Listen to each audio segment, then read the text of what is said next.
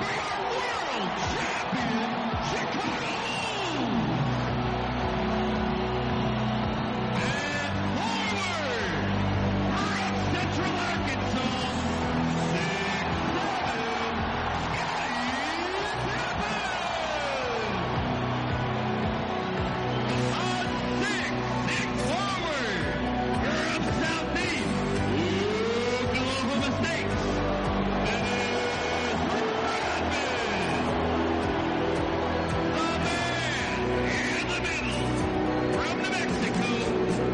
Todo el mundo, me dice Dani Palacios, como loco con el documental que se acaba de estrenar en Netflix, la vida de Michael Jordan, la carrera de Michael Jordan, el último baile de Last Dance.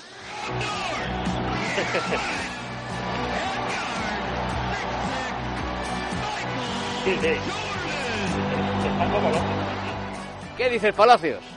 Pues eh, sí, y eso que de momento solo podemos ver dos, dos, capítulos, porque nos, nos han dicho que nos, nos van a dar por pildoritas dosificados eh, de lunes a lunes. No es como normalmente hacen en Netflix que te, te cuelgan la serie entera y tú la puedes disfrutar de un tirón. No, no, aquí encima nos ponen los dientes largos. Tenemos que esperar a cada lunes para ver dos capítulos. En Ah. total son son 10 capítulos, o sea que nos queda todavía un mes más o menos para terminar de verlo.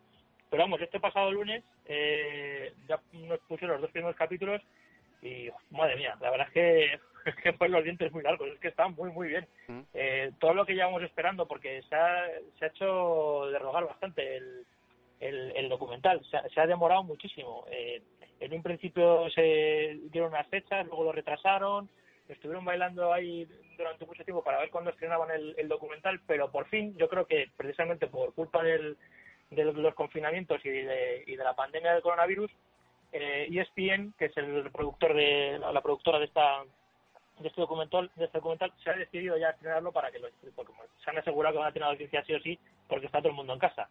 Y la verdad es que está bastante bien, eh, porque el documental se centra principalmente, más que en la vida de Michael Jordan, que también te hace un repaso, se centran en la última temporada Jordan en los Chicago Bulls, la temporada 97-98 una temporada que todo el mundo recuerda como algo mítico, en el que los Bulls consiguieron su segundo triplete consecutivo, bueno, no consecutivo, pero casi consecutivo.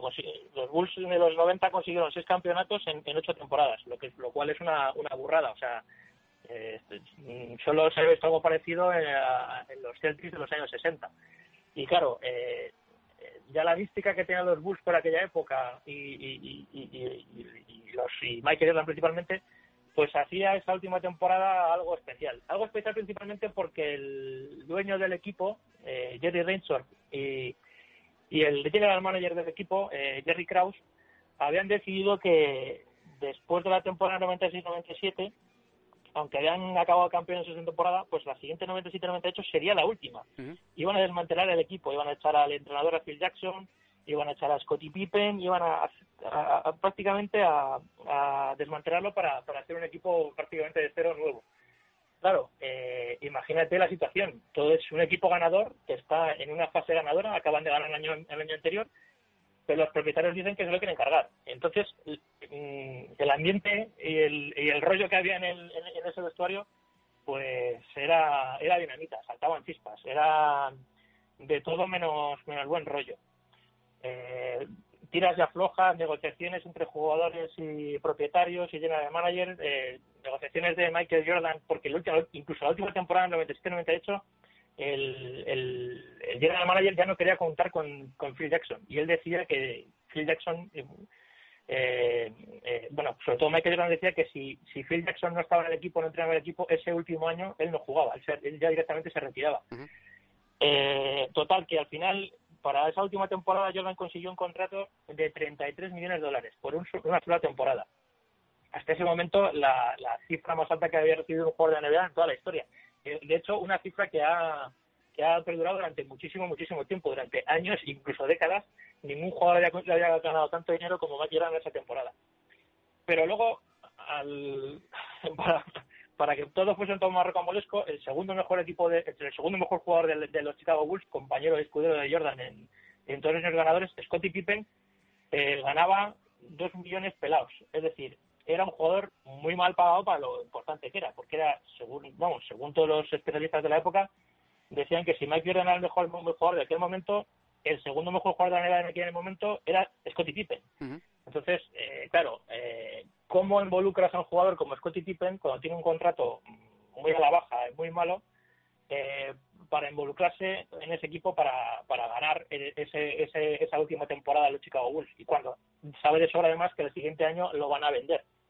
Bueno, pues todas esas tensiones que, en, en, que hubo durante esa temporada están, están mostradas, pero vamos, desde mm, sin guardarse absolutamente nada. Eh, decir, no, no te lo dulcifican ni te edulcoran, no, no, no te ponen la figura de Jordan como si fuese un, un alma cándida, un, un grandísimo jugador y una grandísima persona. No, no.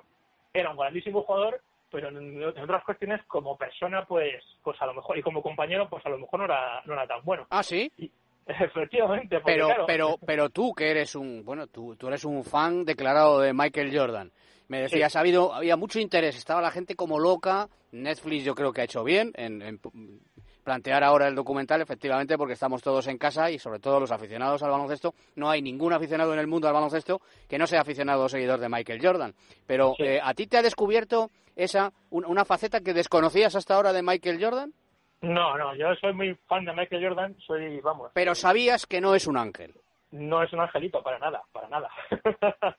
para nada. De hecho, yo tengo la teoría de que eh, muchos grandísimos jugadores eh, son grandísimos, jugadores y grandísimos deportistas. ¿Por qué no son ángeles? Porque no son angelitos. no eso es así. Y, Jordan, en eso, pues seguramente sea, fuese de, de los más cabroncetes, así ya te lo digo. No solo con los propietarios, sino con sus compañeros. Oye, Dani, ¿tenemos, ¿teníamos un par de sonidos más que querías meter? Sí, bueno, pues el, el tráiler está en inglés, el tráiler de la serie, pero si ah. quieres escuchar un poquito para para, para, saber un poquito el tono del documental. Sí, pues. porque los, los, oyentes de, de, radio son todos, iba a decir políglotas, no, eh, multipolíglotas. Multipolíglotas, sí. El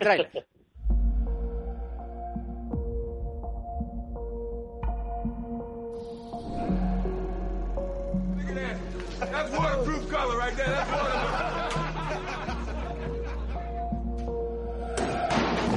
Our biggest challenge is us. I am cursed with this mentality of competitiveness. Competition was an addiction. Every day was a battle. Dennis, get up here. Boom. You don't hear it, see Dennis for 48 hours. La otra cara del deporte profesional que, por supuesto, existe. Por, sí, sí. por supuesto existe.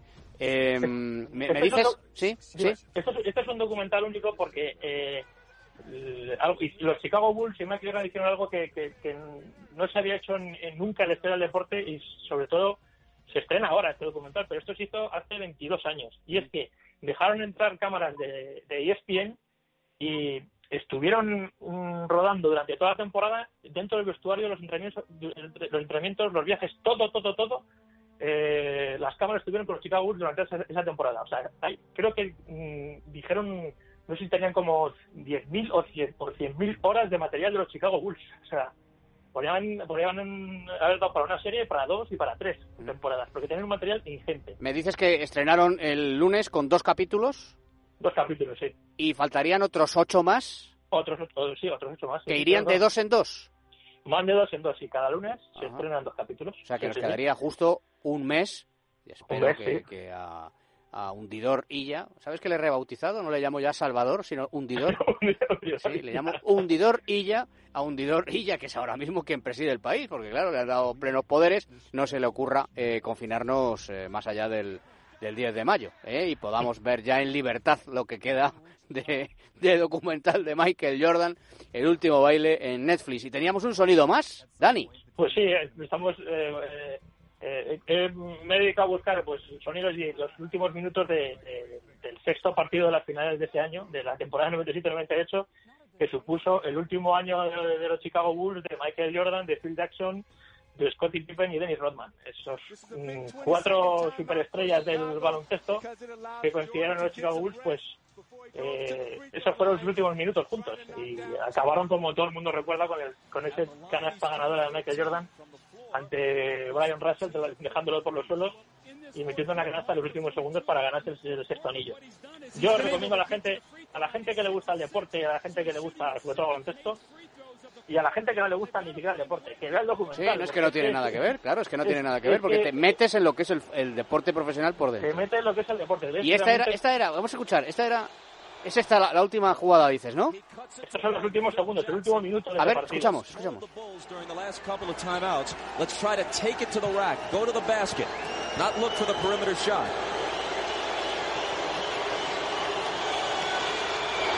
Jordan ties it. Maybe the 20-second timeout was, as much as anything, just to give him a breather to gather himself. Mario tiene razón que eso es un tiro libre, ¿eh? eso no es la última canasta. ¿eh? No, ¿Quieres, no, que, no, ¿quieres ya. que escuchemos aquí el sonido de, de los últimos 20 minutos del partido? A eso se le llama, ¿sabes cómo se le llama? A eso se le llama rellenar. No, no, no, no, no estamos, a nosotros no estamos, nos sobran temas, ¿eh? Ya sabes que el último, el, un, un- un minuto en, en un partido baloncesto eh, puede durar 10 perfectamente. Entre Claro. tiempos muertos, tiros libres. Eh, como decía como decía Andrés Montes, un minuto en baloncesto puede ser una fiesta. de dos horas. Muy puede bien. ser larguísimo. Pues nada, Eh, el último baile, lo veremos. Lo, recomiendo para, para así la gente descubriera realmente cómo era Jordan de duro con sus compañeros, cómo les exigía, cómo era capaz de reírse del general manager y gastarle bromas y reírse de su aspecto físico, eh, cómo era un competidor nato que sí, y, y, y cómo pues, eh, cosas tan absurdas como, como un viaje a París que hicieron en- al principio de temporada y cómo el mundo en aquel entonces, eh, claro, conocía a Jordan no por las zapatillas, que es por lo que se lo conoce ahora, sino Jordan en ese momento era el deportista más grande y en París era como, hay unas imágenes de él entrando de los Bulls bajando en autobús y metiéndose en, en un hotel y los Bulls por aquella época eran como los Beatles, o sea, la gente se volvía loca, en Francia estaban todos como locos. Pues lo veremos, lo veremos, lo veremos. Te voy a despedir con, con cantando yo. Te voy a cantar una canción. Mira, la he readaptado, ¿eh? Ya te marchas de aquí, lindo Dani Palacios. Dani, gracias. Gracias a ti, Juanma. For a clean look. The greatest thing about Jordan is he has all the tricks. That's why it's so difficult to guard him. Stockton, Hornacek, Antoine Carr, Carl Malone, and Brian Russell. El primer palo con Juanma Rodríguez.